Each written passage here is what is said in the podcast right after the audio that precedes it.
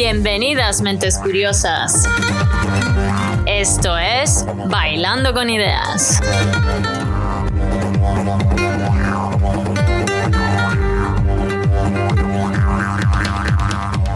Desde Australia con vosotros, la doctora Carmen Salvador. Os invito a escuchar un cóctel de entrevistas mixto con científicos, mentes fascinantes, emprendedores y corazones valientes. Descubramos esas ideas que han cambiado nuestro mundo, cómo hoy impactan nuestras vidas y cómo en un futuro expanderán nuestros horizontes. Bueno, al lío que el tiempo se pasa y la vida no espera.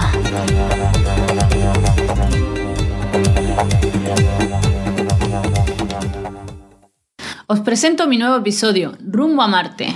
Primero a la Luna, la misión Artemis de la NASA.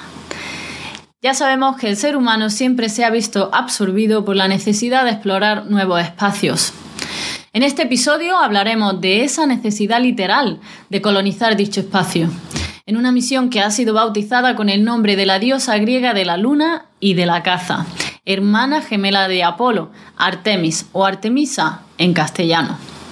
En este episodio os invito a escuchar mi conversación con Carlos García Galán. Carlos trabaja nada más y nada menos que para la NASA. La NASA viene de las siglas en inglés National Aeronautics and Space Administration.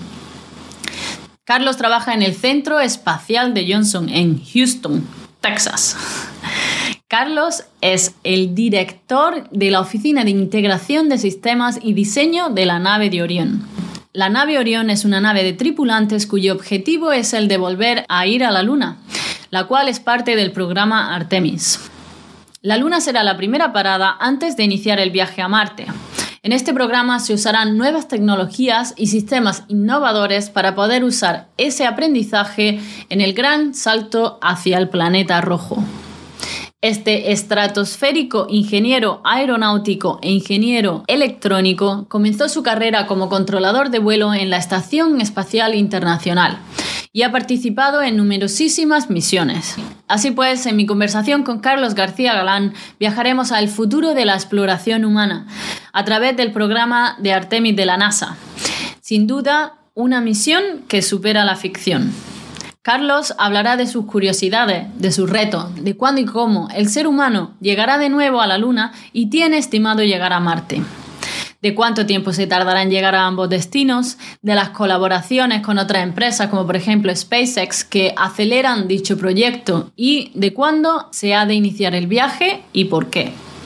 Conoceremos cómo es la nave espacial de Orión, ya que, bueno, se hablará de su diseño, de sus módulos, de su manufacturado, de sus sistemas de emergencia, de cuáles son los avances más significativos después de la nave Apolo que llegó por primera vez a la Luna, también se indagará acerca de la tripulación que posiblemente embarcará dicha aventura estelar, del tipo de perfiles que tendrán los elegidos, de cómo estos astronautas se comunicarán con la Tierra, del espacio que tendrán durante su viaje, de su dieta y de sus funciones una vez lleguen a su destino, ya que descubrir si hay vida más allá de la Tierra ha sido y sigue siendo considerada una cuestión fundamental para la humanidad. Bueno, y ahora sí que sí. Aquí os dejo este episodio de Rumbo a Marte. Primero a la Luna. La misión Artemis de la NASA.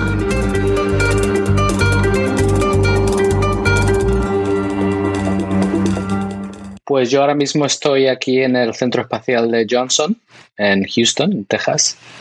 Eh, estoy trabajando en el programa Orión, y me acabo de hacer muy poco, me acabo de cambiar de trabajo. Ahora mismo soy el director de la oficina que hace toda la integración del módulo europeo en, la nave Orión. La nave Orión tiene un módulo de tripulación y otro de servicio que tiene em, todo el combustible, eh, aire, agua, y eso lo está haciendo la ESA. Entonces nuestra oficina pues eh, se encarga de eh, integrar lo que es el diseño y, la parte del módulo de servicio en, el resto de la nave. Em, entonces trabajo mucho con la Agencia Espacial Europea y su contratista Airbus en Alemania. Y bueno, la nave Orion se hace hacen partes en, eh, por todo Estados Unidos. Eh, nosotros trabajamos con la compañía Lockheed Martin y, están por todos los, por todo, a muchos, muchos estados en Estados Unidos y, por supuesto en, en, Europa por el módulo de servicio. Están haciendo, haciendo partes en Alemania, Francia, España también, Italia eh, y muchos sitios. Entonces lo que hago yo ahora, eh, somos la nave Orión es parte del programa Artemis eh, y, el objetivo del programa Artemis es volver a ir a la Luna. Eh, la nave Orión, el programa Orión, es un componente de eso, que es la nave que va a llevar la tripulación desde la Tierra a la, órbita de la Luna y cuando han terminado de hacer las misiones espaciales en la Luna, volverlos a llevar a la Tierra. Entonces la nave tripulada. Y hay otras partes del, del programa Artemis que, por ejemplo, son el cohete en el que vuela la nave Orión y eh, la estación que va a estar orbitando la Luna, Gateway, y también el sistema de, aterrizaje en la Luna. Eh, llevo en el programa Orión como 10 años más o menos, he hecho diferentes trabajos en el programa. he estado casi siempre en trabajos de integración de sistemas y en diferentes niveles de, responsabilidad. Eh, ahora estoy en, en, una oficina que, yo soy el responsable de todo el equipo. Eh, y, pero he estado en operaciones, también en, la oficina de integración de la nave entera, donde hice varias, estuve en varias posiciones, incluida el subdirector de esa oficina, eh, justo antes de, ser director de, esta oficina nueva donde estoy ahora. Y antes de eso, eh, yo empecé en la NASA, eh, en la Estación Espacial Internacional, cuando empezamos a hacer todo el ensamblaje como controlador de vuelo. Entonces yo trabajaba en el centro de control de Houston, eh, controlando todos los sistemas eléctricos de la Estación Espacial Internacional. Y allí estuve eh, durante varios años, durante todo el periodo de ensamblaje, cuando el transbordador subía los diferentes componentes y estamos haciendo toda la construcción en órbita de la Tierra, hasta que terminamos y después ahí ya me, fui al programa Orión. Eh, en medio de, en mitad de, estar como controlador de vuelo y venir al programa Orión, también estuve unos años, me salí de la NASA, estuve trabajando con la compañía Honeywell pero era todo en sistemas espaciales para eh, de automación, automatización y, otro tipo de tecnologías eh, que queríamos adaptarlas de la tecnología que tenía la compañía para aerolíneas o sistemas industriales y yo trabajaba para adaptar esas tecnologías a, a lo que se pudiese poner en las computadoras de la nave y hacer el control de todos los sistemas. Eso duró como eh, cuatro años más o menos. Y después volví a la NASA para trabajar como controlador de vuelo y, después eh, transferirme al, programa Orion otra vez. Entonces, siempre, toda mi carrera, de más o menos 23, 24 años, he estado trabajando en, sistemas tripulados para, ir al espacio y ahora en exploración espacial. Impresionante, enhorabuena por, por toda esa trayectoria, ¿no? Vaya, vaya. Bueno, y, el programa Orión de fin tiene que llegar primero a la Luna y luego de ir después al planeta rojo, a Marte. Sí, esa es la, meta. Eh, vamos, pensando en exploración espacial, está claro que, donde tenemos que ir es a poder salir de la órbita de la Tierra, ir a otros planetas y, vamos a hacer colonias donde podamos aprender cómo vivir en esos planetas y aprender eh, lo que ha pasado allí para que estén en la situación donde están ahora esos planetas. Entonces, con, con esa meta en mente, hemos desarrollado un programa que, bueno, primero era eh, hacer lo que es la estación espacial para aprender a vivir en el espacio y hacer muchos experimentos, eh, aprender a estar en el espacio durante larga duración. Y después lo que estamos haciendo ahora es el siguiente paso, que es volver a la Luna. Los viajes de la Luna, cuando los hicieron en el programa Apolo, eran más o menos de ida y vuelta y hicieron varias misiones y se acabó el, programa y además era todo muy limitado eh, de estar allí varios días y, tener que volver. Em, y hicieron mucha ciencia, pero se limitó a, misiones muy cortas. Lo que queremos hacer ahora es, una vez que ya hemos estado y aprendido bastante de estar en la órbita de la Tierra con vuelos de larga duración, eh, queremos hacer lo mismo, pero fuera eh, más lejos, fuera de la, de la órbita de la Tierra, en el espacio más profundo. Y la Luna es el siguiente paso. Eh, por ejemplo, cuando estás en la Tierra, si tienes algún problema, incluso la logística de llevar partes a, a donde estés viviendo, son como más o menos un día, ¿no? Eh, eh, para despegar y llegar a, donde, a la estación espacial, por ejemplo, o, separarte de la estación espacial y volver, estamos hablando de horas o, un día más o menos. Eh, para ir a la Luna son como tres o cuatro días y entonces ya empiezas a aprender cosas de logística. No, no puedes, si tienes alguna emergencia o te falta algo, tienes, estás planeando algo más a largo plazo, eh, tienes que planearlo mucho mejor porque tienes que primero eh, esperar a que se alinee, todo para poder tener la trayectoria adecuada, después tres o cuatro días de viaje y después aterrizar en, la luna. Entonces eh, empiezas a aprender a cómo poner todo lo que necesitas allí. los sistemas que están allí son bastante autónomos y, y tienen em, varias líneas de protección para que no, no, no, no, puedes esperar tres o cuatro días si, si, se te acaba el oxígeno, por ejemplo. Entonces eso es un paso eh, para aprender a, a, estar fuera de la Tierra y, colonizar otro, otro planeta, aunque sea nuestra, nuestra Luna y nuestro satélite. Y, y, de ahí aprenderemos lo suficiente como para después tomar el siguiente paso, que es ir a Marte que vamos, si eh, ir a la órbita de la Tierra es más o menos un día y a la Luna son tres o cuatro días, ir a Marte son seis meses. Y una vez que llegas allí, eh, seis meses es eh, utilizando el, mínimo de energía, porque eso es otro, de los problemas. Entonces, una vez que llegas allí, después de seis meses de viaje, tienes que volver a esperar a que se alineen los planetas y volver. Entonces estamos hablando de eh, igual dos o tres años de estar fuera, lejos de la Tierra y, no poder, si quieres enviar algún sistema o algún componente de tu sistema allí, tienes que esperar, pues eso es lo que te digo, eh, un año, dos años. Entonces ese es el siguiente paso que, que, queremos tomar. Hasta el infinito y más allá, ¿no? Con este programa. ¿Cuándo se tiene estimado llegar a, de nuevo a la Luna? Mira, tenemos una misión eh, en noviembre o en diciembre, si tenemos algún retraso, este año. Entonces, eh, en la misión Artemis 1, eh, Artemisa 1, está ya lista. De hecho, estamos ensamblando el cohete ya en el, edificio de ensamblaje en Florida. la nave Orión ya está también allí. Acabamos de terminar de, de, poner todo el combustible. Y esta misión va a ser para probar todos los sistemas, incluido el cohete, que es el, sistema de lanzamiento espacial, y todo el sistema Orión con el módulo de servicio, el módulo de tripulación. Entonces, ah, aquí a final de año vamos a lanzar eh, la nave Orión eh, y va a estar orbitando en la Luna más o menos de 26 a, a 42 días. Y, eso va a ser como el viaje de preparación antes de poner a la tripulación y hacer más o menos lo mismo con la tripulación. Igual será un viaje más corto, la primera vez que viajamos con la tripulación. Y eso va a ser en el año 2023 eh, más o menos.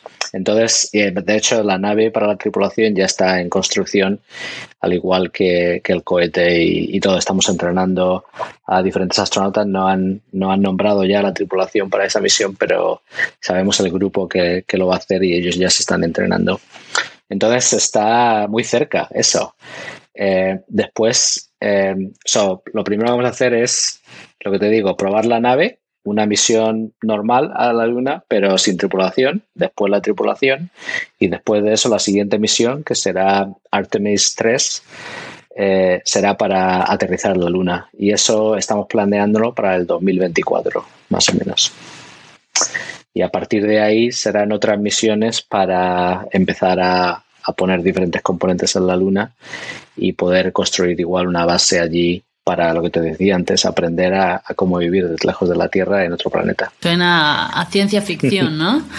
Película de ciencia ficción. Habías comentado antes que había ciertos márgenes de tiempo o momentos determinados del año para poder iniciar este gran viaje, por ejemplo, a la Luna o a Marte. Imagino que Marte obviamente será más complejo por el tema de la órbita. ¿Nos puedes explicar el papel que juega la órbita en este tipo de viajes? Sí, eh, los viajes a la Luna eh, son, son menos complicados y de hecho eh, eh, realmente lo que las oportunidades que tienes para ir son todas más o menos en un mes de tiempo. Entonces depende del el combustible que, que tengas para, para, utilizar para llegar allí. Entonces si la Luna está en, depende de dónde lo están lanzando, eh, depende de dónde esté la luna, tienes, igual tienes que utilizar más combustible en, algunas fases del mes que en otras. Entonces, durante ese mes tiene varias oportunidades eh, dependiendo del combustible que tengas, eh,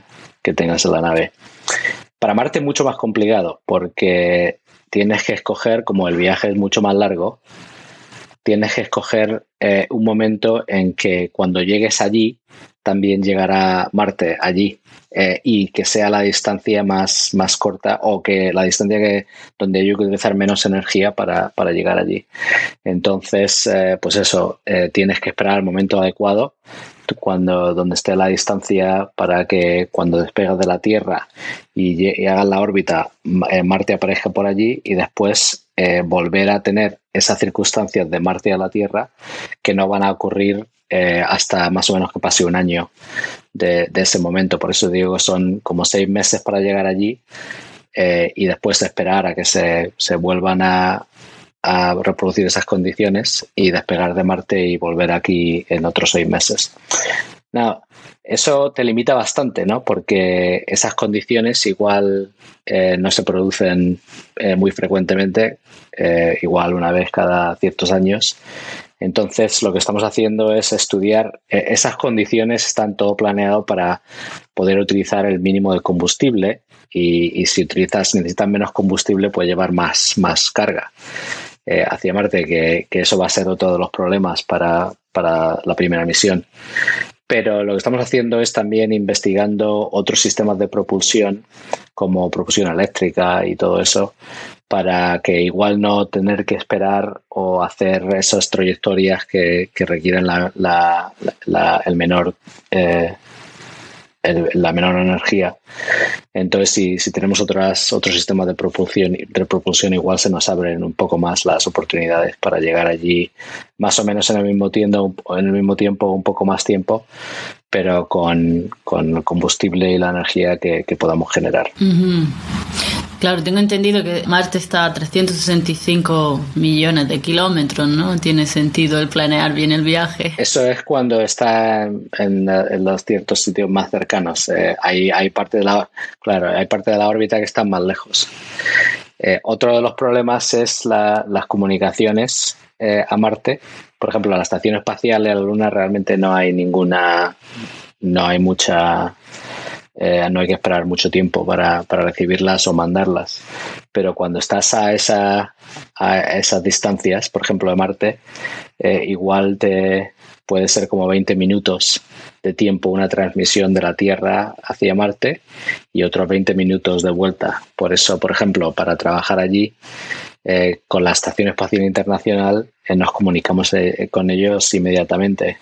Para Marte, si tuvieran algún problema, realmente el soporte a la tierra tiene que ser menos táctico y es más estratégico porque si dices, oye, Houston, tengo un problema y lo oyen 20 minutos más tarde y después te contestan y lo recibes tú 20 minutos más tarde de ahí, eso puede generar muchos problemas. Entonces, es, por ejemplo, lo que hacen con, las, con los sistemas robóticos que hemos lanzado por allá, esperan a que tengan toda la comunicación preparada y los comandos eh, y los, mandan todos y después todo se hace autónomo en Marte, eh, las navegaciones y todo eso, y después el, sistema robótico lo, manda la información de vuelta a la Tierra, lo, lo analizan y varios días después vuelven a hacer, eh, vuelven a hacer lo mismo con, con el robot. Entonces, eh, eso con humanos sería bastante más complicado.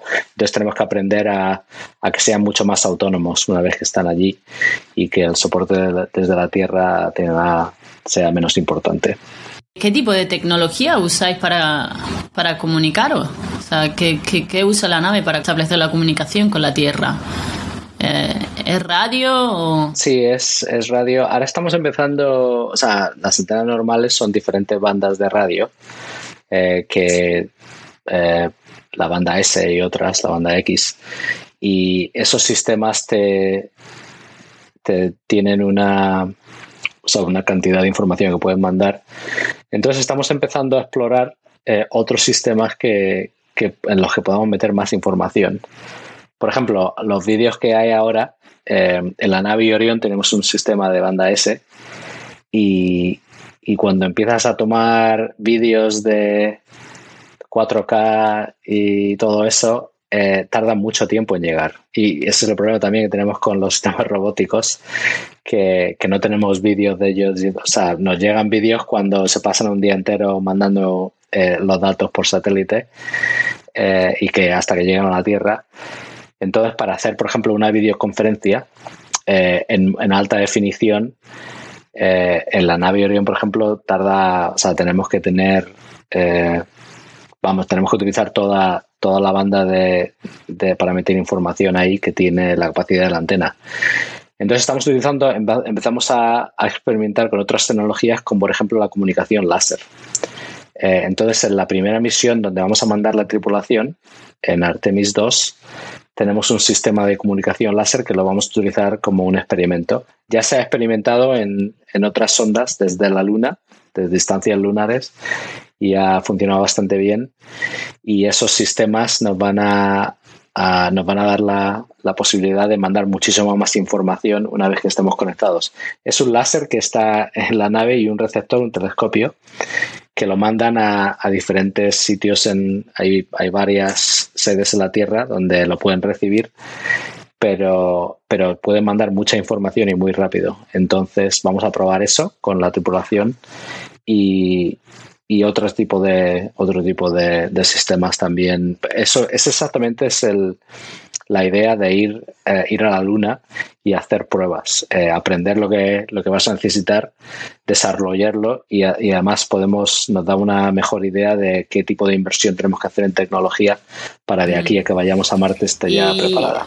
Claro, tiene todo el sentido porque Claro, no quiere enviar a los astronautas sin saber exactamente cómo va a salir todo, ¿no?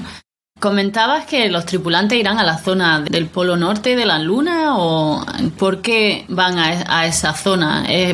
¿Las condiciones son más parecidas a lo que se podrá encontrar luego en Marte o hay algún motivo por el cual van hacia esa parte de la Luna?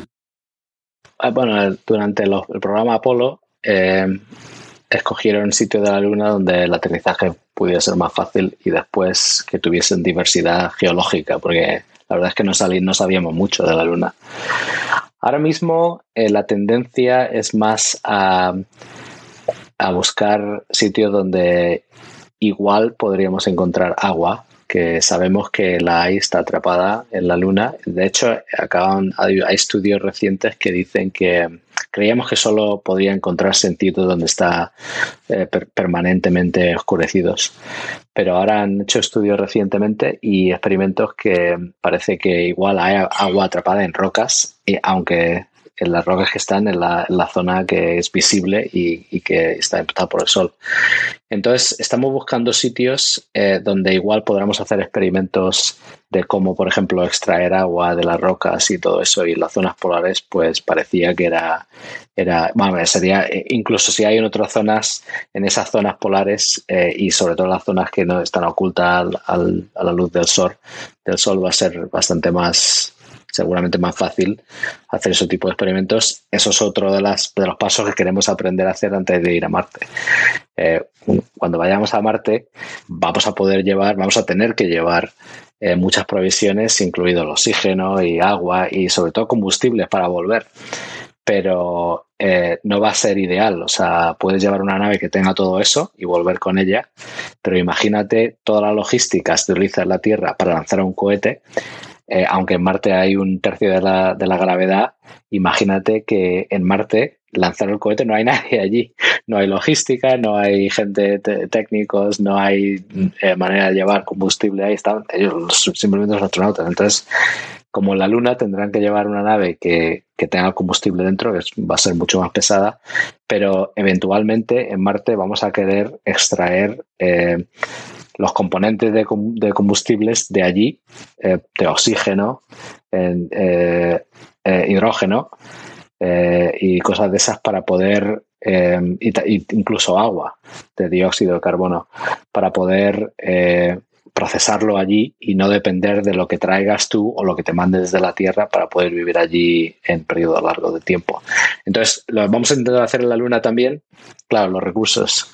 Entonces, lo vamos a intentar hacer en la Luna también y esos sitios, eh, la zona de aterrizaje, vamos a planearlas para estratégicamente para que sean sitios donde lo podamos hacer. También a diferencia del programa Apolo, el programa Apolo era un viaje directo de la Tierra a un punto específico en la Luna y por las capacidades del cohete Saturno y de la nave Apolo, eh, había sitios donde estaban muy eh, restringidos los sitios donde podían eh, aterrizar para volver a salir de allí y ponerse la territoria de vuelta a la Tierra. Lo que vamos a hacer ahora es tener una estación orbitando la Luna donde vaya la nave Orión con la tripulación y en esa misma estación estará el sistema de aterrizaje. Entonces vamos a tener el acceso a casi toda la superficie de la Luna.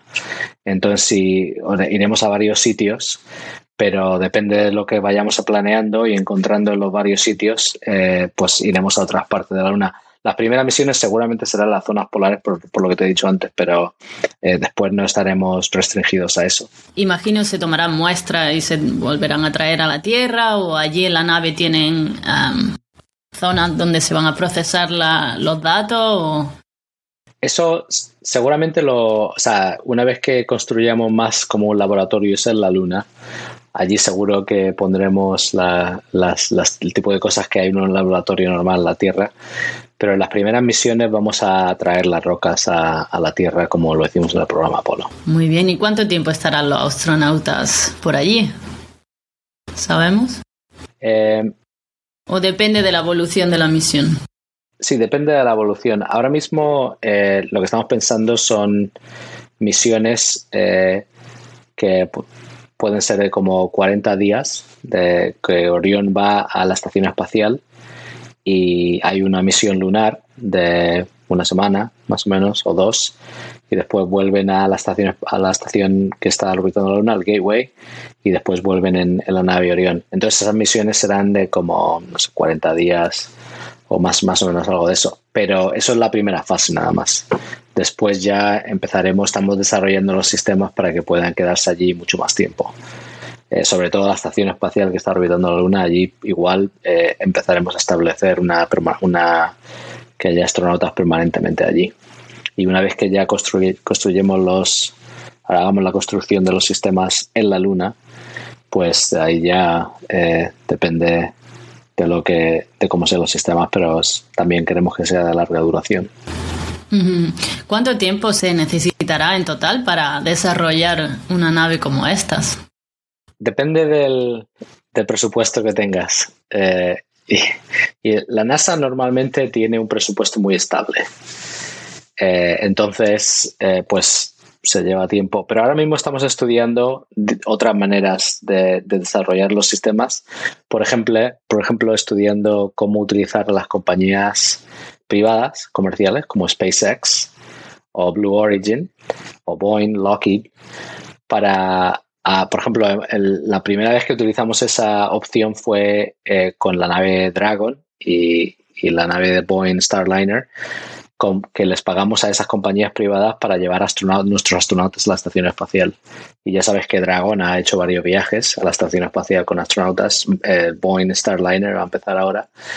Entonces, hemos hecho algo parecido a eso para la logística de llevar cosas a la estación espacial en la Luna y también algo muy parecido a eso para desarrollar el sistema de aterrizaje en la Luna, donde ahora mismo está SpaceX, que, vamos a utilizar su, nave Starship para, para llevar astronautas desde la Estación Espacial Gateway hasta la superficie de la Luna y de vuelta. Y entonces, con ese tipo de conceptos. No sabía que había colaboración entre la NASA y SpaceX. Sí, eh, vamos, mucho de lo que hace SpaceX está financiado por la NASA. La gente, yo sé que, eso no se... Hay como una especie de percepción de que es SpaceX y la NASA son diferentes, pero eh, es, muchos de los programas SpaceX, de, hecho, los que más los que más lo ve la gente son, son contratos de la NASA que están financiados parcialmente por la NASA. ¿La NASA está financiada a nivel público? La NASA es una, una, una esta pública es como un ministerio eh, en España, por ejemplo. Eh, entonces yo trabajo, yo soy un empleado del gobierno de Estados Unidos, toda la gente trabaja para la NASA. Y, nosotros eh, pues controlamos y, desarrollamos los, los, planes de los programas que queremos hacer. Y después hacemos contratos a diferentes empresas. Y los contratos pueden ser construye esta nave con este tipo de especificaciones o el contrato puede ser eh, queremos que, nos des este servicio. Por ejemplo, llevar astronautas desde la Tierra a la Estación Espacial y vuelta. Eh, entonces las compañías eh, en ese tipo de conceptos, pues ellos tienen que desarrollar los sistemas para, poder prestar ese servicio y, nosotros lo financiamos. Entonces, por ejemplo, SpaceX, la nave Dragon, está parcialmente financiada. Fue un contrato que, que la NASA les dio a ellos y a Boeing y, fue parcialmente financiada por nosotros y parcialmente financiada por ellos. Y después el beneficio que tienen ellos son que una vez que ya está construida la nave Dragon, como la han construido ellos, entonces ahora la, nosotros les pagamos para que, que, que, servicio, vamos, casi como las aerolíneas, ¿no? Eh, que pagas y tú, ellos, ellos traen el, el avión y y tú pagas por el servicio. Entonces, es lo que estamos estudiando para reducir los costos y también que haya innovación que no solo sea del gobierno. Las compañías, por ejemplo, SpaceX y otras, eh, Blue Origin, eh, por ejemplo, y, y otras compañías, pues intentan hacer cosas de una manera más barata, de una manera más eficiente y de ahí hay hay conceptos que son nuevos y muy interesantes. He visto que, bueno, las pruebas estas que hacía Elon Musk con los cohetes, se veía que los cohetes despegaban y después volvían a aterrizar, ¿no? Eso es uno de los puntos clave más significativos de, las cosas de innovación que tienen estas naves de esta empresa. Sí, eh, ellos sí. Imagino que muchas cosas diferentes, ¿no? Pero creo que por lo, por lo menos lo que he oído así que más llama la atención. SpaceX está claro que una de las innovaciones que han hecho, pero han hecho varias. Una de las innovaciones ha sido poder reutilizar los cohetes, que baja mucho el precio de, lanzar cualquier cosa. Eh, Blue Origin, de la compañía que está eh, relacionada con Amazon también, ellos han hecho también lo mismo. Eh, tienen una nave que, que vuelve a aterrizar también y están desarrollando cosas de ese tipo.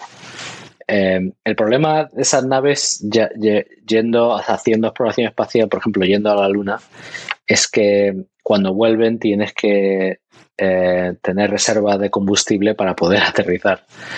Eh, y en las misiones que estamos haciendo nosotros ahora normalmente se utiliza todo. O sea, porque quieres llevar mucha carga a, sitios muy lejanos, entonces necesitas toda la energía. Pero eh, lo que estamos haciendo y trabajando ahora con ellos son igual podemos hacer, por ejemplo, eh, reabastecer el combustible en las naves en órbita antes de poder ir a la Luna, por ejemplo, o a Marte o a otros sitios. Entonces, esos son los conceptos que, por ejemplo, SpaceX está utilizando eh, en su concepto para, para el, sistema de alunizaje, que, lo hemos, los hemos contratado ya ellos, donde se abastece el Starship en órbita de la Tierra y, esperamos también hacer otra, poder eh, hacer otros contratos a otras compañías que traigan otro, otro tipo de conceptos nuevos e innovadores. Bueno, para los que no sepan, SpaceX es una empresa privada que fue desarrollada por el, emprendedor más famoso del mundo, ¿no? el hombre más rico del mundo, Elon Musk, y también tiene otras empresas como la de Tesla, Neurolink y seguramente alguna que otra cosa más, ¿no? Entonces, eh, ¿qué, tipo de combustible normalmente se utiliza? Hay muchos tipos de combustible. Eh, yo realmente los categorizo como combustibles químicos, nucleares, eléctricos.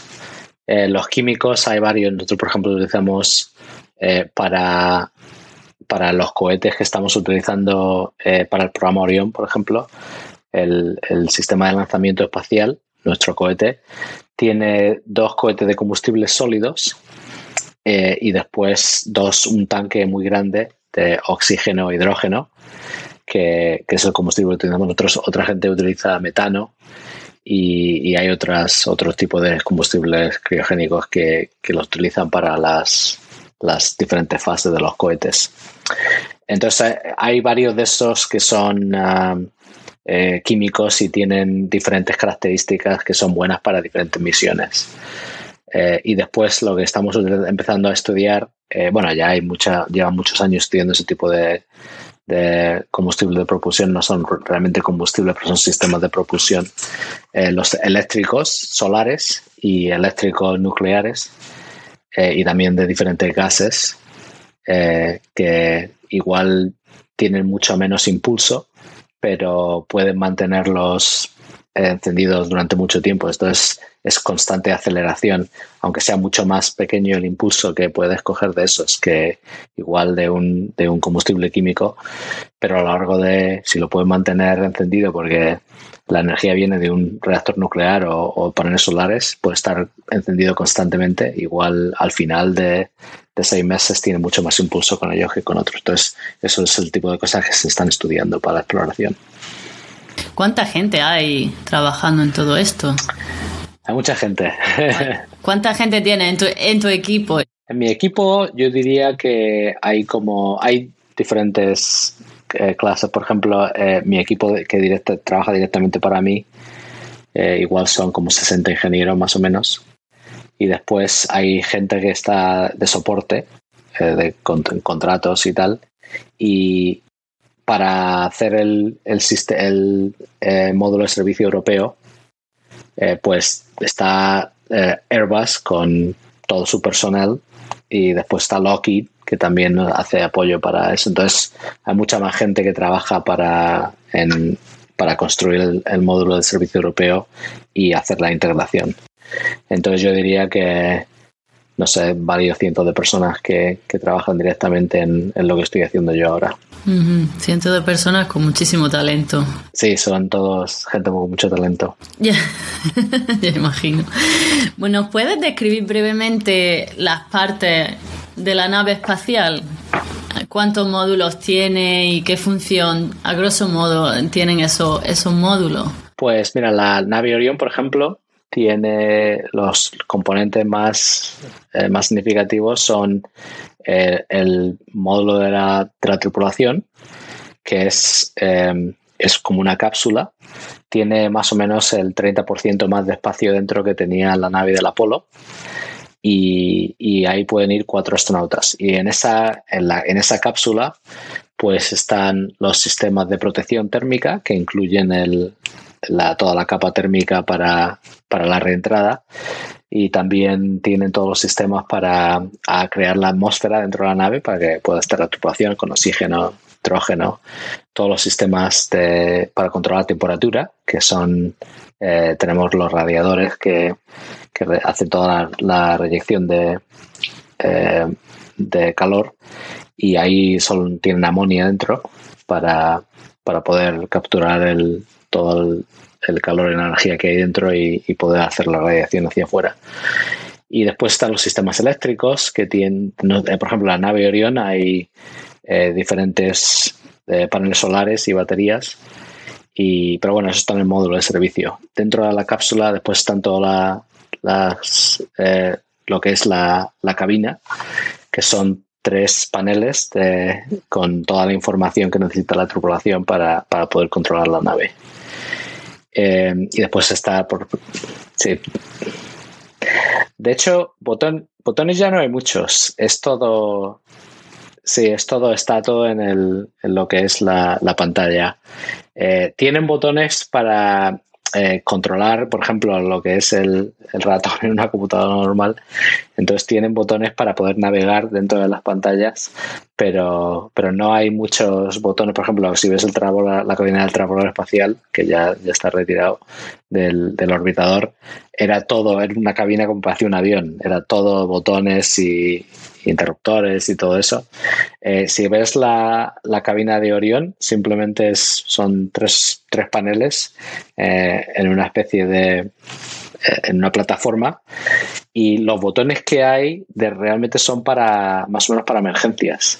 Por ejemplo, si hubiese algún problema con las computadoras y no funcionasen las pantallas, hay botones que van directamente, a la, por ejemplo, a las baterías, a los sistemas de, de los tanques de oxígeno para poder introducir oxígeno a la nave y también a, las, a los sistemas pirotécnicos que son los que hacen separarse los diferentes módulos para poder hacer la reentrada.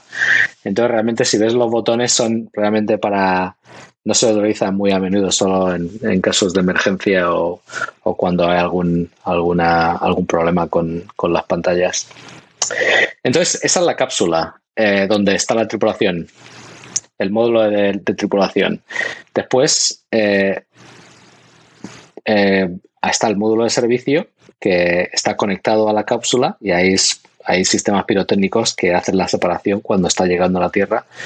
Y el, módulo de servicio europeo pues tiene los tanques de combustible, eh, tiene como 33 motores, diferentes motores para controlar la, orientación de la nave y, y, lo que le impulsa para ir de una órbita a otra y volver a poder volver a la, Tierra.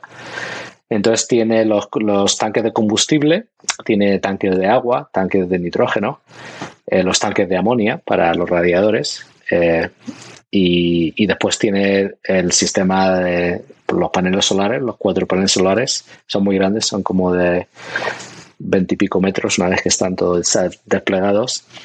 Y después eh, eh, tiene el, sistema de propulsión, ya te he dicho que tiene como 33 motores, tiene uno muy grande, que es uno muy parecido al que tenía el transbordador espacial, eh, y después tiene eh, ocho motores más pequeños que se utilizan en el caso de que el, motor principal no funcionase, y después los motores de, reacción más, más pequeños para, para controlar la orientación y están, está el módulo de servicio europeo y la cápsula del módulo de tripulación están conectados hasta que, durante toda la misión, hasta que estás como a dos horas de la, de la reentrada de la Tierra y ahí se desconectan y ya el módulo de tripulación va impulsado por sí solo, por, tiene motores en sí, en sí mismo que se utilizan nada más que una vez que se separa la nave y después todo el sistema de protección para la reentrada.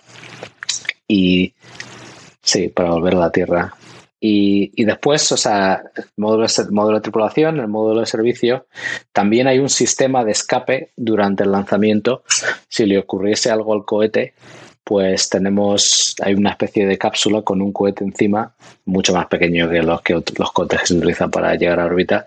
Pero en caso de que hubiese algún problema con el cohete que, nos lleva a la órbita o alguna explosión, este sistema podría sacar al módulo de tripulación fuera de esa bola de fuego o, si el cohete no, no, podría seguir, lo puede sacar y, dejar al módulo de tripulación una, orientación donde pueden salir todos los paracaídas y, todos los sistemas de aterrizaje. Entonces esas son las tres partes principales de, la nave Orion. ¿Cuáles son los módulos que se van despegando? ¿Los cohetes? Sí, una vez, por ejemplo, durante el lanzamiento, eh, en nuestro, en, lo que es nuestro sistema, está eh, el, el, Orión con las partes que te he dicho y están encima del cohete y el cohete son, eh, son como tres fases. Los cohetes blancos de combustión sólida, que son muy parecidos a los del trabajador espacial, los del shuttle, tienen un segmento más, son más grandes entonces esos van a, van a operar durante los primeros dos minutos, más o menos, para llevar a la nave, a toda la nave una aceleración adecuada.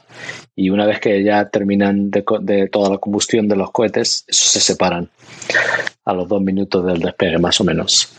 Y después sigue el cohete eh, con el tanque grande de, de oxígeno e hidrógeno y los cuatro motores hasta que se acaba todo eso y después se separa la segunda fase de ese cohete con la nave Orión. Entonces esa segunda fase es la que va a hacer el, la que va a encenderse y hacer la propulsión para sacarnos de la órbita de la Tierra. Y una vez que ocurre eso, nos separamos de esa fase y ya queda solo el módulo de servicio con el módulo, con el módulo de la, de la tripulación y eso es lo que va últimamente a la Luna. ¿Salir de la órbita requiere más eh, energía?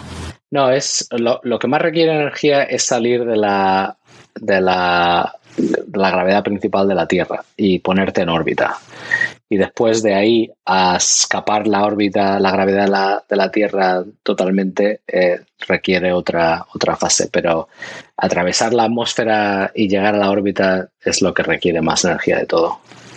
Y después escapar la, la órbita de la, la, gravedad de la Tierra es la siguiente fase y después una vez que ya has escapado, nosotros por ejemplo vamos a la Luna y escapar la órbita, la gravedad de la Luna es mucho menos que, que lo que necesita para, para seguir de la Tierra.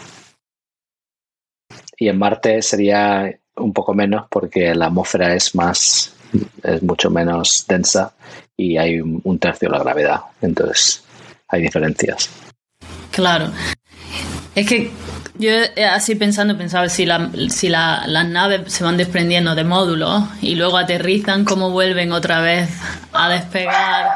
¿Sabes? Cada vez que te vas desprendiendo de, de módulos, es lo que comentaba antes, ¿no? Que la idea es hacer ese tipo de construcciones que sean como más autosuficientes para, para pues eso, abastecerse y no tener que depender de la tierra, porque una vez allí.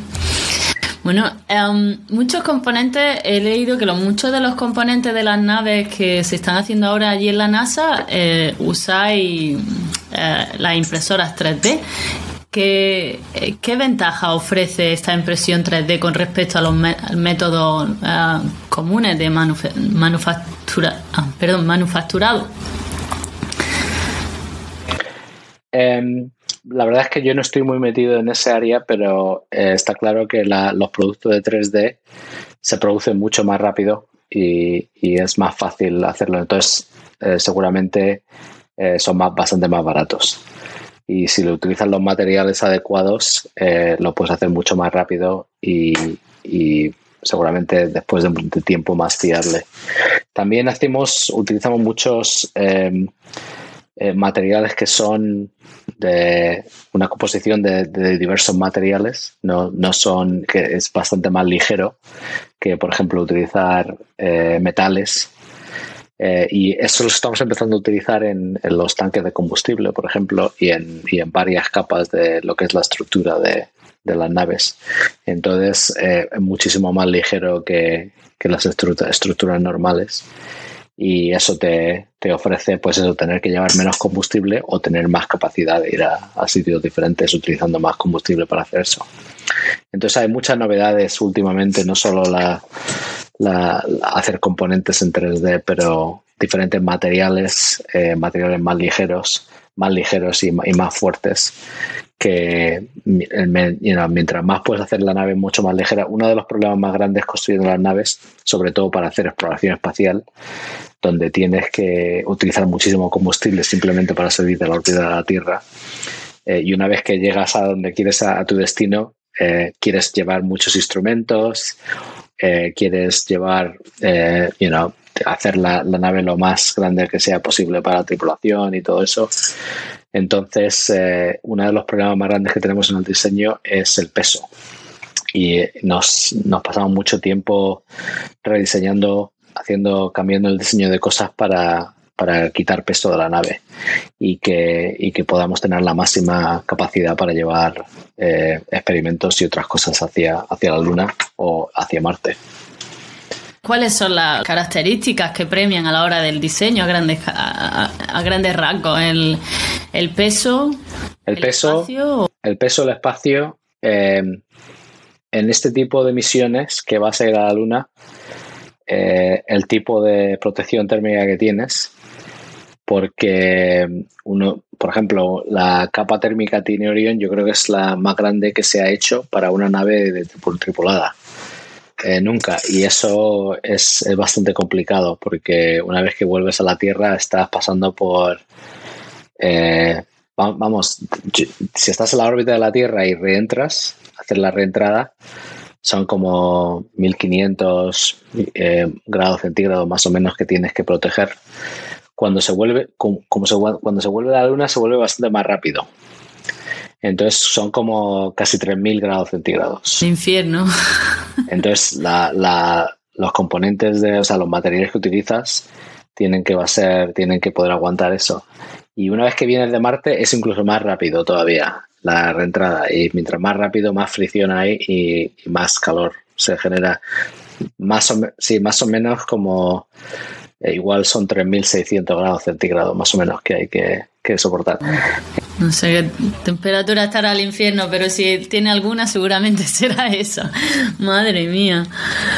Sí, es casi como la, la, eh, como el sol, vamos, eh, lo que hará la superficie del sol. Increíble la tecnología, ¿no? Que tenéis que, usar para poder eh, desarrollar una nave que, pueda soportar esa temperatura, ¿no? ¿Cómo funciona ese el escudo térmico? Pues son, normalmente hay diferentes tipos. En los escudos térmicos hay, hay algunos que, que funcionan como desintegrándose diferentes capas y según se va quitando la, eh, en los materiales, pues se disipa el calor. Eh, hay otros que son simplemente materiales que, pueden aguantar ese tipo de temperaturas, pero tienes que encontrar eh, el tipo de material adecuado que pueda soportar las diferentes temperaturas que hay en el espacio, porque en el espacio si estás si te está dando el sol, igual hay 300 grados centígrados, o sea, 300 grados Fahrenheit y si pasas eh, a la zona que no te está dando el sol, igual hay menos 250. Entonces, ese, ese tipo de, cambios térmicos en estos materiales que son los que se utilizan para las capas térmicas, eh, hay, hay, a veces hay grietas y cosas de esas que entonces tienes que hacer un diseño único para que aguante lo que es toda la misión y que esté en perfectas condiciones cuando vais a hacer la, la reentrada. Claro, imagino que no solamente el tipo de, de, componente, sino también cómo está la física del componente para que eh, resista los cambios de volumen, ¿no? Sí, es la, densidad y la estructura en la que está puesta la nave. Que de hecho, eh, en las dos misiones que vamos a hacer, eh, hicimos una ya en el 2014, que era solo el módulo de tripulación eh, y cuando hicimos eso, de hecho, pusimos muchos sensores alrededor de la capa térmica para ver realmente si la, dinámica y las temperaturas y la densidad cambiaba como lo habíamos pensado. Y en esta misión que vamos a hacer a final de año también hemos puesto casi 300 o 400 sensores dentro de las diferentes eh, capas en, la, la capa de producción térmica para ver cómo reacciona todo y cómo cambia la temperatura afuera y la, cuestión de aerodinámica. Entonces, bueno, te estaba contando los diferentes sistemas y eso es uno de los más complicados también. ¿Cómo probáis ese tipo de, de procesos o de eventos los cuales no podéis reproducir en la Tierra o podéis reproducir todo con este con estos láser o no, eh, en la Tierra, por ejemplo, lo que estamos hablando de la, de la capa térmica, eh, se puede reproducir en, en, en, algunas capacidades. Por ejemplo, hay túneles de viento eh, en los que puedes hacer, poder reproducir un poco las, lo que es la aerodinámica y el calor directo que, hay en, la capa térmica, pero no a grandes dimensiones. Eh, realmente lo que es la reentrada eh, con una, una capa térmica de las dimensiones que, tenemos en la nave no se puede reproducir. Entonces, eh, estudias lo que puede ser la Tierra, lo extrapolas a lo que es el sistema que has construido tú y después tienes que hacer pruebas como la que hicimos en el 2014 y como la que vamos a hacer en la siguiente misión, eh, que, se utiliza para anclar los modelos que tienes que has utilizado para tu diseño. Por eso, realmente por eso, por eso no tenemos una tripulación en la siguiente misión, porque hay muchas partes del diseño que es todo basado en modelos que hemos hecho eh, por estudios y, basados en la física y tenemos que demostrarlo, que esos modelos que, que han que han terminado en el diseño final es, eh, tienen las diferentes, eh, los diferentes márgenes que necesitamos y todo eso antes de poner una tripulación en la nave. Entonces, por eso hace ese tipo de misiones y de pruebas antes de, realmente hacer el primer vuelo. Pero hay cosas que no se pueden reproducir, incluso cuando vaya la tripulación, hay cosas que los, lo estaremos probando por primera vez con ellos. Pero bueno, eso es el precio de hacer exploración espacial. De la gloria, ¿no? De, ser un astronauta, ir a la Luna y pisar, poner allí un pie en la Luna o, en Marte. Madre mía. Y protege, hablábamos de la, del escudo térmico, ¿protege la nave espacial a los astronautas de la radiación? Y si así, ¿cómo? Y, y, luego también sabemos que hay tormentas solares, aunque no son muy frecuentes, tengo entendido. Pero la nave está preparada para este tipo de, eventos. Sí, eh, tenemos, eh, sabemos que tenemos que proteger a la tripulación, sobre todo en, misiones en las que sales de los, de los cinturones de Van Allen, que es lo que protege a la Tierra de ese tipo de, de radiación solar o, o extraterrestre o, de otras estrellas. Eh, y lo que hacemos es, bueno, la nave hay dos partes de diseñar la nave para, por lo de la radiación. Una es los componentes electrónicos de la nave. Las computadoras, por ejemplo, cuando fue el Apolo, las computadoras eran bastante resistentes a la radiación porque la, densidad de, los chips y todo eso era muy, muy pequeña. O sea, había, eh, por ejemplo, si hay una, hay una, una partícula de, energía que atraviesa la nave y, impacta contra uno de esos electrónicos, el daño está muy localizado y cuando tienes un chip que no, está muy populado, pues no, no hace mucho impacto. Pero los chips que hay ahora, que son súper reducidos y están súper concentrados de, de, cómo se hacen todas las computaciones y todo eso, eh, una partícula puede, eh, puede dañar muchas funciones de, de, esa computadora. Entonces, tienes que desarrollar los diseños de, la, de todos los componentes de aviónica, pues eso, que puedan ser resistentes a ese tipo de impactos de energía. Y nosotros nos basamos, eh, tenemos un, catálogo de, la radiación que, tenemos experiencia, con la que tenemos experiencia y las tormentas solares en los últimos 50 años.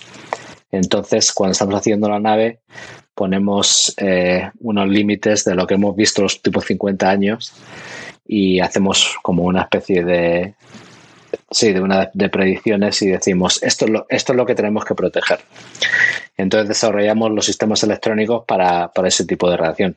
De hecho, por eso cuesta mucho más una computadora en una nave que la misma computadora que no se utiliza en una nave para ir al espacio, porque tiene que estar todo, cada componente, los, los eh, cualquier cosa que esté en la, en la tabla electrónica tiene que ser especialmente seleccionado para poder resistir esa, energía. Entonces, aparte de eso, después está la tripulación, que hay que protegerlos a ellos. Entonces, la nave eh, está construida con materiales y capas de protección por dentro y por fuera que, que protege la tripulación. De hecho, eh, en, este, en esta misión que vamos a hacer a final de año, tenemos una tripulación de maniquíes que tienen eh, varias, em, eh, tienen como una especie de chaleco que está probando diferentes partes de radiación y diferentes materiales eh, para ver si lo que el diseño que hemos hecho tiene sensores también para asegurarnos que el diseño que hemos hecho pues da la protección que hemos esperado. y después si hay una tormenta solar sea, no, puedes diseñar todo para resistir una tormenta solar, sobre todo la tripulación. los componentes electrónicos sí, pero la tripulación lo que hacemos es designar una parte de la nave que está, tiene más protección que el resto. Y si hay una tormenta solar, se lo diríamos. Y en la estación espacial hacer lo mismo, aunque está protegida por los por los eh, cinturón de Van Allen. Eh, les decimos cuándo va a llegar y ellos tienen que ir a esa parte de la nave que está más protegida y cubrirse con diferentes materiales que les, que les damos hasta que pase todo y después ya pueden salir eh, y seguir operando la misión.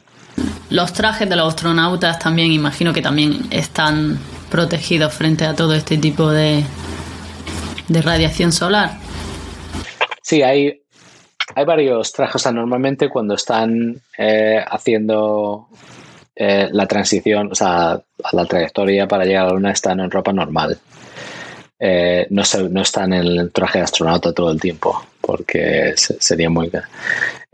claro, no, pueden estar... O sea, nada más que se ponen los trajes de astronautas cuando estamos haciendo eh, por ejemplo, alguna maniobra que tenga algún riesgo, algo de eso, por si acaso ocurriese algo que tuvieran que estar en el traje para protegerse de pérdida de aire o algo. Pero normalmente estarán en ropa normal. Y si detectamos alguna radiación o algo, pues ahí es cuando tendríamos que decirles, os tenéis que ir a la zona de protección y poneros los, los trajes que se tengan que poner para eso en estas misiones que comentaba Carlos, que los astronautas se tiene pensado que, estén, pasen más tiempo eh, en el espacio. ¿Cuánto espacio tienen? Porque evidentemente tienen un espacio reducido. ¿Qué es lo que hacen durante ese viaje? ¿no? Porque a la Luna comentabas que son tres días, pero a Marte si se tardan seis meses más luego lo que... Porque una vez que ya imagino que lleguen a la Luna o a Marte ya estarán entretenidos haciendo cosas, pero mientras tanto, ¿qué harán en su tiempo libre también? Si es que lo tienen. O... He visto que también hacen ejercicios para combatir, para estar sano y, que la ingravidez no les afecte mucho a los músculos, etcétera.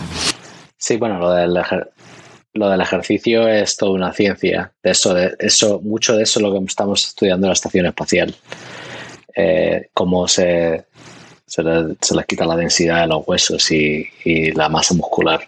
Y es, tienen que hacer ejercicio eh, por lo menos dos horas todos los días para mantener un nivel eh, de masa muscular ah, y, densidad ósea adecuada. de hecho, eso es otro de los problemas grandes para ir a Marte, porque después de seis meses en, en microgravedad, cuando vuelven a la Tierra después de seis meses en la estación espacial, hay gente ahí para sacarlos de la nave. O sea, normalmente no pueden, no están, no tienen todas sus facultades para andar y, moverse normalmente. Entonces, en Marte no va a haber nadie. Por eso estamos estudiando mucho lo de hacer los ejercicios y todo eso. en Marte hay menos gravedad, ¿no? Pero será más fácil. Pero lo que te digo es que no está en una condición óptima por si hay algún problema o tienen que salir de, la nave y tal. Total, que lo, de, lo del ejercicio es algo eh, requerido, no, no solo para pasar el tiempo. Y, después, eh, bueno, lo de, me preguntaste cuánto espacio hay. La nave Orión, por ejemplo, es como una habitación pequeña, eh, tiene baño, pero no es muy, o sea, cuatro personas ahí metidas dos o tres días, tres o cuatro días, eh, tienen que ser buenos amigos, ¿no? Va a estar, eso es como una. y si no, como irte una caravana y no puede salir.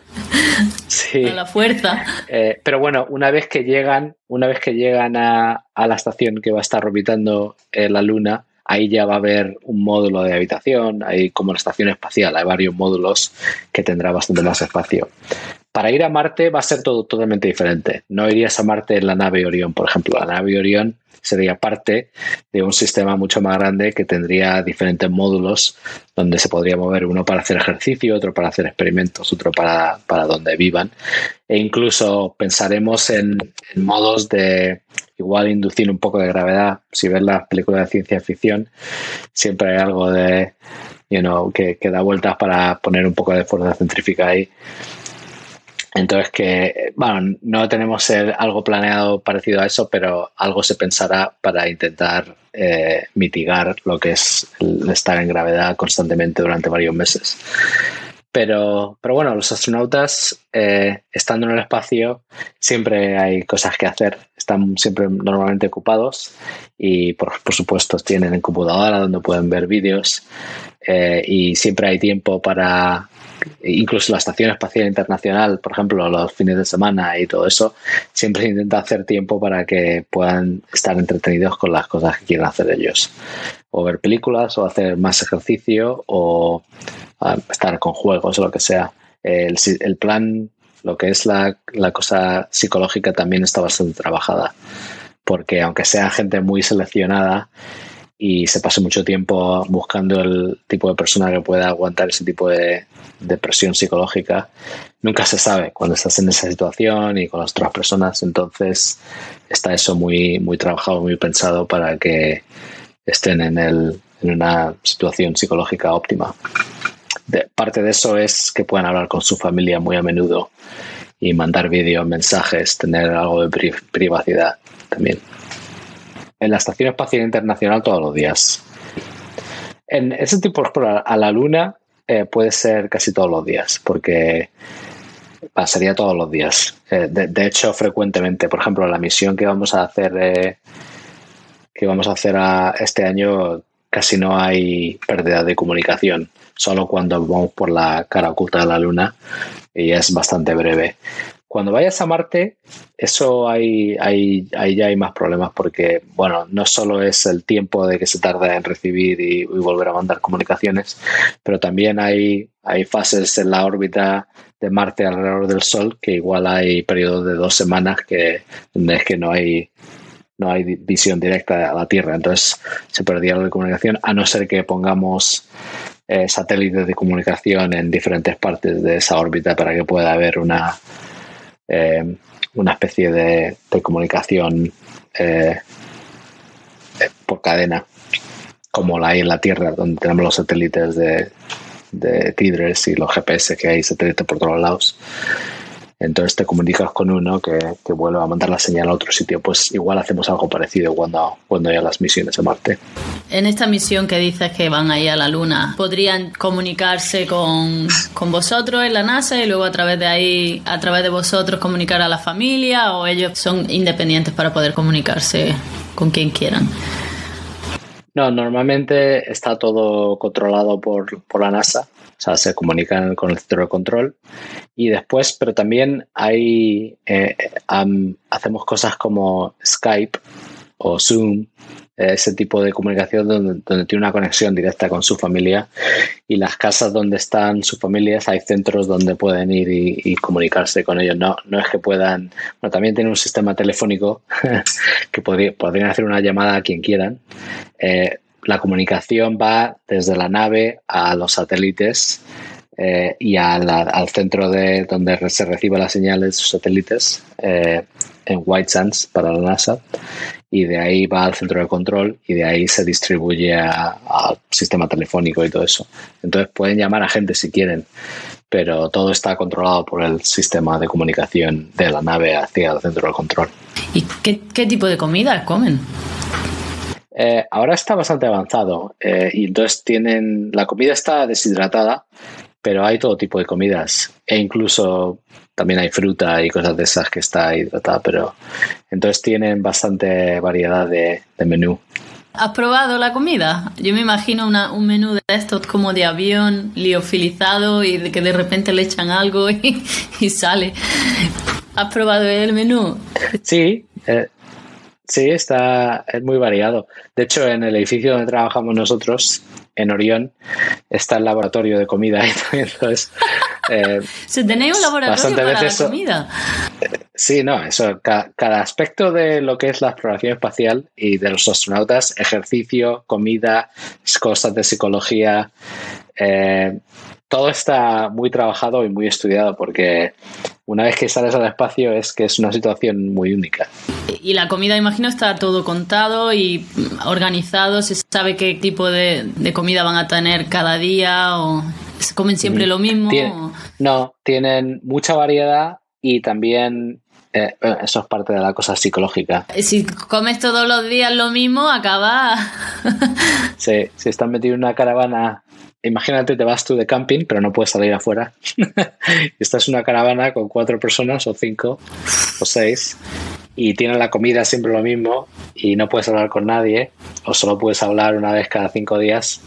Eso te afectaría. Entonces, uh -huh. eso es el tipo de cosas que cambiamos. En, eh, por ejemplo, la comida es.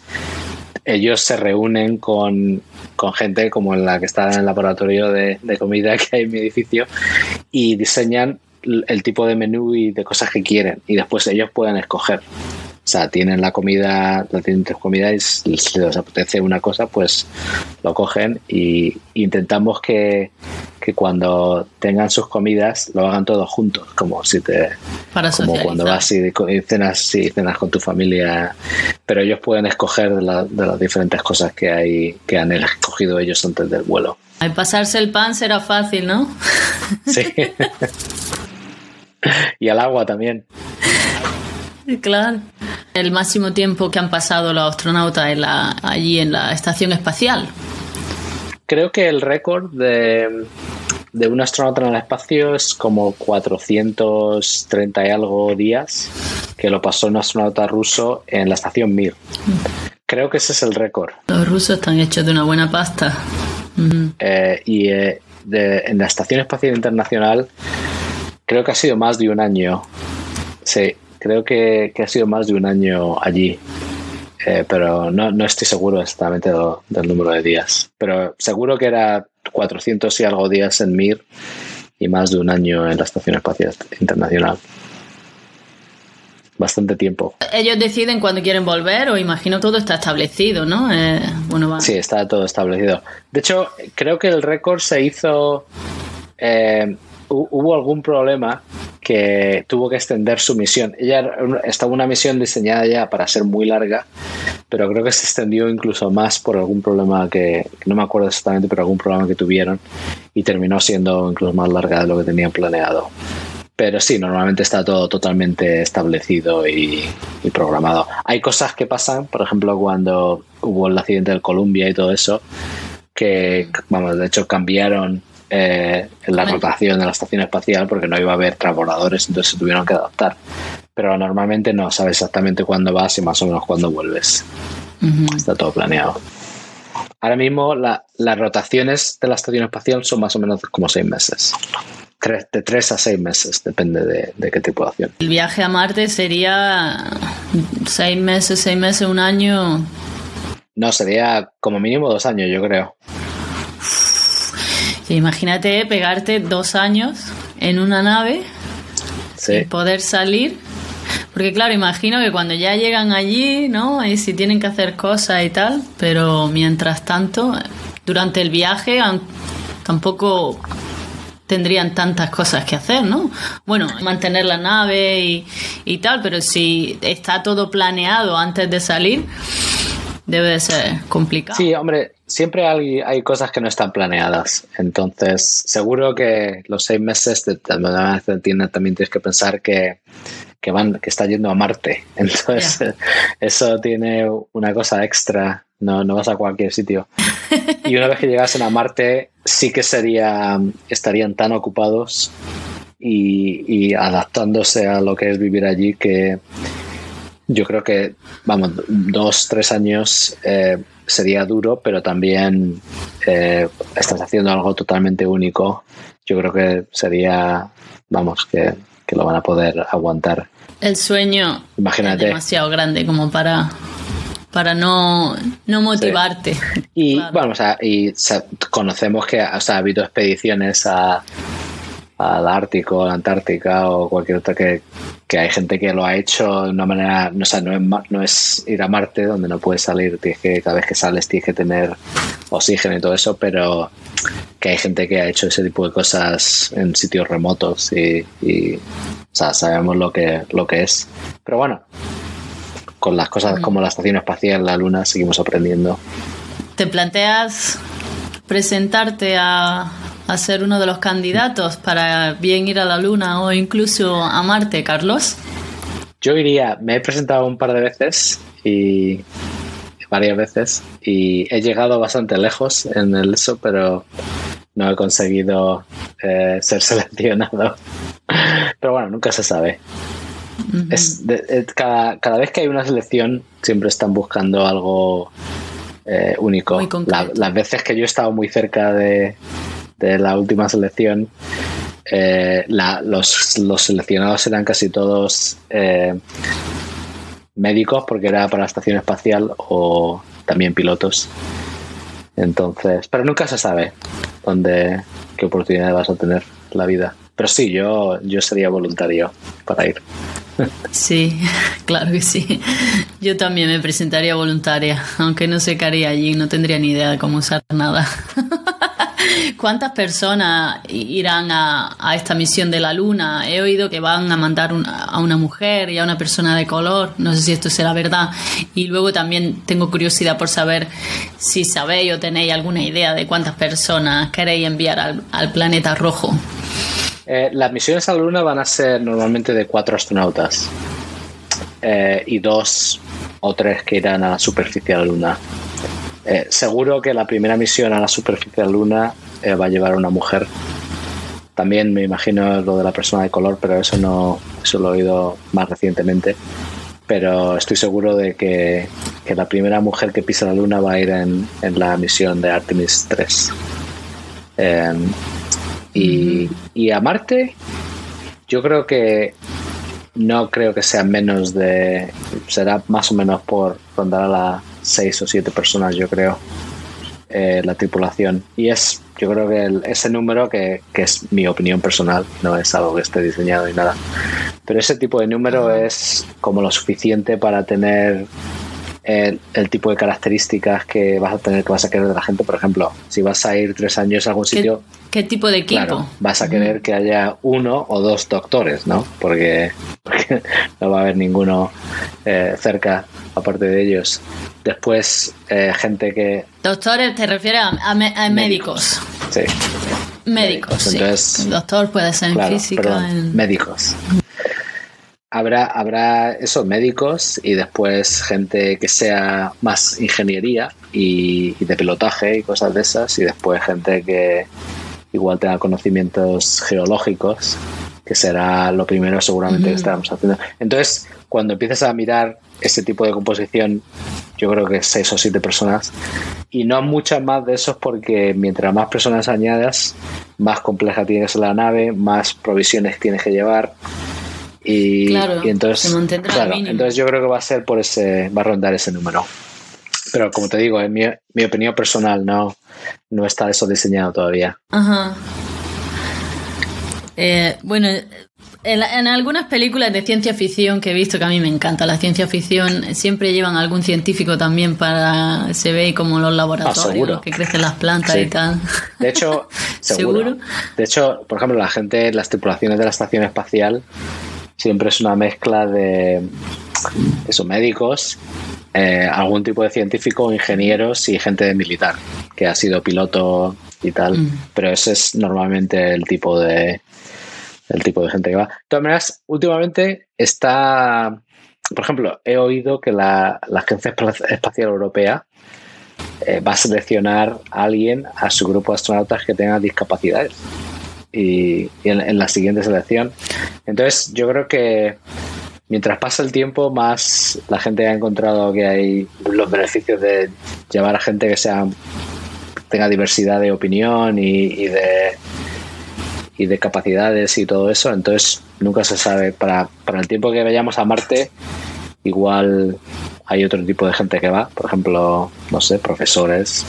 Eh, o cualquier tipo de profesión que, consideren que será que es una buena mezcla para estar en esa tripulación.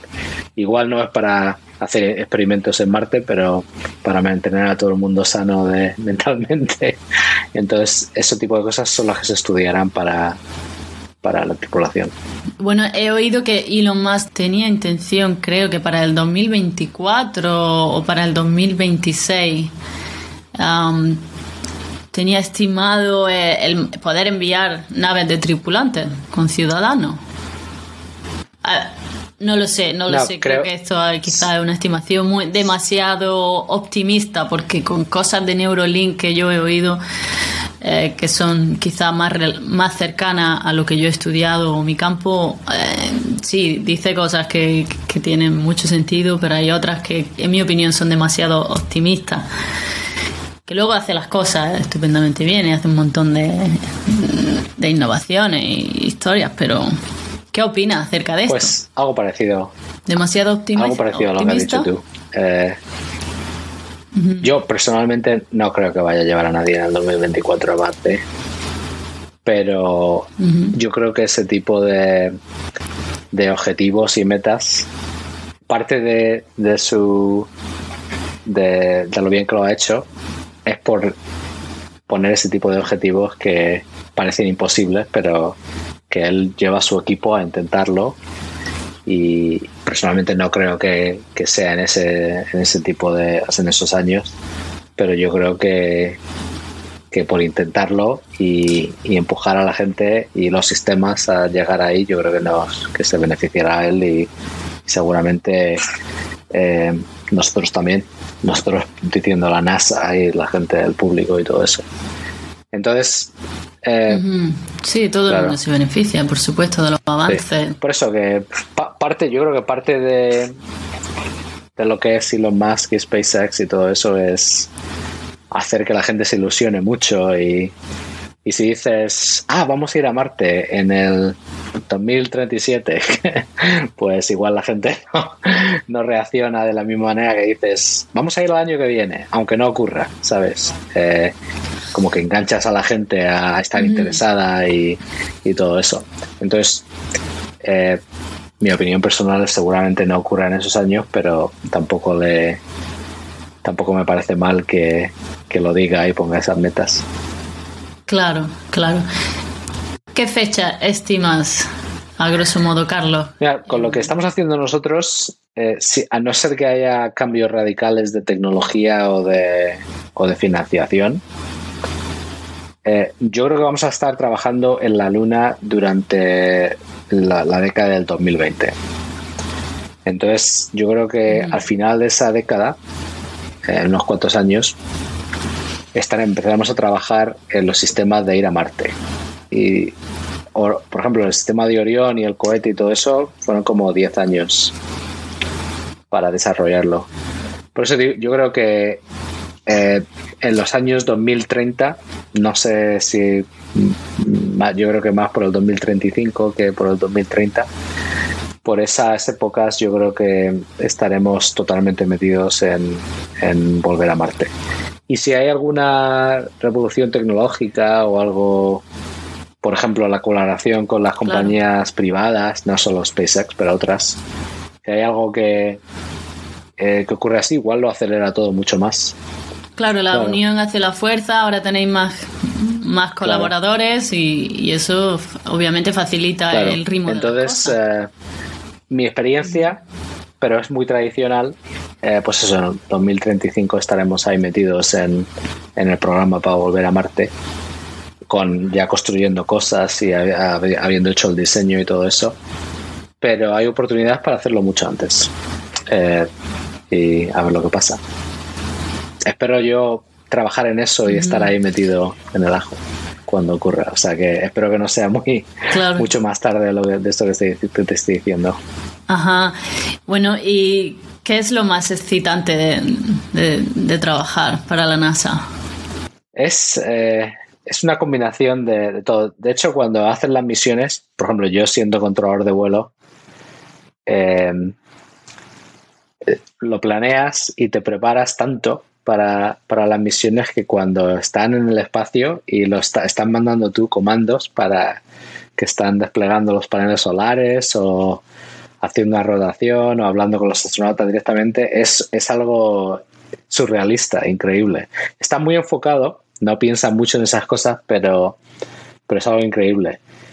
Pero el hecho de estar en este momento eh, trabajando para volver a pisar la luna, eh, que solo lo hemos hecho una vez, bueno, una vez, varias veces, pero en un, en un, en un periodo de tiempo muy, muy específico y una generación muy específico. Desde entonces no hemos vuelto a, a, a ir allí y poder yo estar eh, directamente influenciando lo que es eso y, y, teniendo el puesto que tengo, que, que estoy directamente uh -huh. relacionado con los astronautas que van a ir, el diseño de las naves tiene un es increíble eso. O sea, me, me siento como que.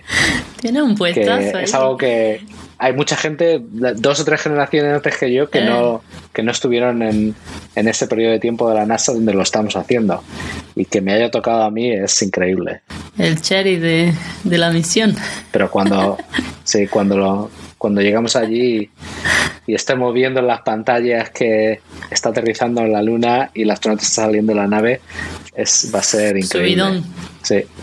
O sea, tú estás allí en, en la zona esta que vemos todos en la televisión con la pantalla y, Eh, y las bueno, grandes pantallas también que salen en la, en la tele cada vez que salen ahí cuando la NASA comunica con, con los astronautas, se comunica con las yo, naves. yo estoy en ese Está ahí en edificio. una de esas zonas. En- estoy, estoy en una de esas zonas. Pero, me refiero al momento ese en el que Sí, en ese momento. llega la nave. Sí, en ese momento yo estaré en el centro de control en algún sitio. Eh, lo, lo que ves en la tele son los controladores de vuelo. Ese era mi trabajo anterior con el director de vuelo y los controladores.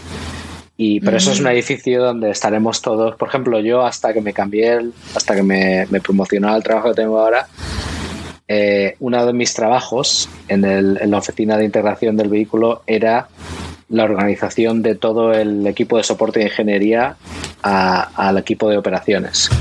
Entonces estamos en otro centro de control, en el mismo edificio, con todos los ingenieros que han hecho el diseño de la nave, por si hay algún problema. Los controladores de vuelo están haciendo sus procedimientos, está todo preplaneado, pero si, si se rompe algo, está algo que no está planeado, pues tenemos todo el equipo de ingeniería que es el que empieza a mirar qué pruebas hemos hay alguna prueba en la que hemos tenido las eh, esa telemetría o ese sistema ha hecho ha, fallado de esa manera eh, y llamamos a gente que en diferentes partes de la de Estados Unidos o de, de Europa que ha trabajado en esos sistemas para ver lo que ha podido ocurrir, cómo podemos solucionarlo. Entonces, eso lo estaba haciendo antes, pero ahora en el trabajo que estoy ahora es más como de tomar las decisiones. Por ejemplo, si tuviésemos un fallo yendo a la Luna, hay un equipo de eh, que más o menos hace nos reunimos y tomamos decisiones eh, dependiendo del fallo que haya ocurrido, volvemos a la Tierra, abortamos la misión, seguimos y en eso estaré involucrado yo durante la misión. ¿Cuál es el mayor reto de esta misión? El mayor reto es que es la primera vez que vamos a probar todo el sistema, todos los sistemas a la vez. El cohete, las, todas las partes de Orión y vamos a hacer un vuelo a, a un sitio que hace mucho tiempo que no hemos ido, eh, como es la, la órbita de la Luna. Entonces, eh, tiene en, cuando vuelas al espacio, por todas las todas las constantes drásticas que hay, por ejemplo, lo que hablamos antes de la temperatura con el sol, en la zona de, de sombra, eh, todo tiene que funcionar perfectamente en la radiación, en los componentes electrónicos. Mm. Todo tiene que, lo tienes que haber planeado, tiene que ser como lo planeaste. Eh, entonces, cuando pruebas un sistema tan grande y tan complejo por primera vez y lo mandas a la Luna y vamos a estar allí 40, de 26 a 42 días, pues eh, es muy complicado. Entonces, hemos hecho muchas pruebas, tenemos mucha confianza de que todo va a funcionar bien, pero es la primera vez. Y eso es el, el reto más grande que tenemos. Mm. ¿Irán directos o pararán en la estación espacial? No, eh, la Estación. Espacial Internacional no vamos a parar ahí, vamos directos, o sea, salimos, hacemos una órbita alrededor de la Tierra para probar todo y en la siguiente ya nos eh, encendemos los motores que nos, nos saquen de la gravedad de la Tierra. Y en la Luna ahora mismo no hay nada, porque no hemos construido todavía la estación allí. Entonces vamos directos a la órbita de la Luna y estamos orbitando la Luna durante varias semanas y después volvemos. Y cuando vayamos a la primera misión de alunizaje, seguramente iremos nosotros con la tripulación y nos encontremos con la nave del Starship en la órbita de la Luna y hacemos, nos acoplamos, hacemos la transferencia de la tripulación y el Starship bajará a la Luna o si hacemos otra, si seleccionamos a una segunda compañía, pues esa y bajarán a la Luna, eh, harán unos cuantos días de la misión y volverán y después volvemos a la Tierra directamente. ¿Qué frase dirán esta vez? Porque Neil Armstrong dejó el listón muy alto, ¿no? Recuérdanos cuál era la, la frase. Un pequeño paso para el hombre, pero un gran salto de la humanidad. A ver qué, Seguro que se lo... qué dicen ahora. Se le ocurre algo, Sí, seguro. yo bueno, algo Trabajaré bueno. mucho con los astronautas que van a ir, pero no nos dirán. Esos tipos de cosas se los guardan. No, es muy claro. secreto. La frase que tienen que decir cuando lleguen a Marte debe de ser mejor, porque tienen bastante más tiempo para pensarla, Sí. ¿no? En el camino. sí. ¿Nos puedes comentar alguna curiosidad que nos quieras contar, que además de todas las que no hayas contado y quizás no te haya preguntado? Si se te ocurre. Eh, o sea, eh, tengo, tenemos muchas historias de, de hacer las misiones y, y, la cultura que hay aquí en, el, eh, en la gente que trabaja para la NASA y en la gente que hace las operaciones. Eh, y tengo muchas ganas de, de, que, de, meterme en esa cultura otra vez de, de, lo que son las operaciones. De hecho, ya estamos haciendo las, las simulaciones de las misiones -huh. y estamos empezando a meternos en ese en esa zona mental de hey, vamos a volar, vamos a hacer el lanzamiento, lo vamos a hacer todo. Entonces, eh, no sé, como que estamos en medio de un periodo de transición mental a, ese, a esa fase donde estás súper concentrado y, estás, a, ya, hemos hecho un montón de simulaciones, lo hemos entrenado todo y te metes en esa zona de si hay alguna, algún problema, ni siquiera piensas qué, es lo que puede ocurrir o las consecuencias de eso. Simplemente vas a lo que entrenaste, a lo que hiciste, a lo, a lo que los productos que hiciste para, para las operaciones. Entonces me pillas en un momento que estamos como en transición mental, eh, porque la misión está muy cerca. Y dentro de poco iremos al Kennedy a a que termine el ensamblaje de, de Orión en el cohete, de, en nuestro cohete. Y después de eso ya va a salir todo tan rápido que no me lo pueden imaginar. Pues con muchas ganas de ver que todo eso suceda. Cuando lo vea, me acordaré de ti. Sí, ahí estaré. ¿Te gustaría decirle algo a nuestro oyente antes de terminar la entrevista? O sea, la, sobre todo a la gente que está empezando, eh, yo eh, cuando estaba en Madrid y en Málaga también. Mm. Era pequeño y tenía el sueño de trabajar en la NASA. Eh, al principio empezó queriendo ser astronauta, pero después sobre todo era participar en lo que es la exploración espacial y eso cuando yo vivía allí era algo eh, impensable, ¿no? Nadie, nadie conocía a nadie que lo hubiera hecho y, mucha gente me trataba como que como la gente dice yo quiero ser futbolista y todo el mundo quiere ser eso. Total que lo que quiero decir a todo el mundo es que eh, si eres persistente y tienes algo, un objetivo en tu mente y, y lo planeas, eh, creas opciones, que no, no siempre hay un camino directo a eso, eh, al final te lo puedes conseguir. Y, ahora mismo, si estás interesado en trabajar en, cosas del espacio, en el programa espacial, eh, en Europa hay muchísimas oportunidades. De hecho, la gente que con la que trabajo yo, eh, hay varios españoles y muchísimos europeos en diferentes puntos de Europa, incluso en España, que hay muchísimas oportunidades para, para poder realizar eso. Entonces es algo súper interesante. Eh, cuestión de científicas y tecnología, supongo que la gente que está escuchando está, le interesa eso ya sabe todo el mundo que es muy interesante, pero las cosas del espacio y cualquier cosa que sea empujar las fronteras y hacer cosas que no ha hecho nada nadie antes eh, son realmente fascinantes y merece la pena. Carlos es todo un ejemplo para enseñar que esos sueños se pueden llegar a, a hacer realidad, ¿no? Pues muchísimas gracias, Carlos. Antes de, de, que te vaya, creo que este es el logo de la, de, de la misión. ¿Tiene la camiseta? ¿Nos lo puede enseñar? Sí. A ver. Este es el logo de la, de la siguiente misión. Tiene el cohete y el guion encima. Qué chulo. Estupendo. Bueno, muchísimas gracias. Todo un placer haber podido tener esta entrevista contigo, poder haberte hecho todas estas preguntas. Carlos García Galán, muchísimas gracias por haber participado en Bailando con Ideas. Muchas gracias igualmente. Bueno, y esto ha sido hasta hoy. Espero que hayáis disfrutado de la conversación y lo hayáis pasado estupendamente bien. Si os ha gustado la entrevista, podéis compartirla con aquellos que penséis que la puedan disfrutar. Si queréis ponerle cara a estas voces, podéis ver la entrevista en YouTube o YouTube e ir a mi página web www.bailandoconideas.com para poder obtener más información, notas del podcast o recibir las novedades de los últimos episodios. También me podéis escuchar en Spotify, en Evox o seguirme en las redes sociales como en Instagram en Bailando con Ideas, Twitter Carmen-S-P o en Facebook en Bailando con Ideas Podcast. Ahora sí que sí, me despido mentes curiosas. Hasta la próxima y mientras tanto, dejemos al mundo correr. Pero recuerda que el tiempo se pasa y la vida no espera.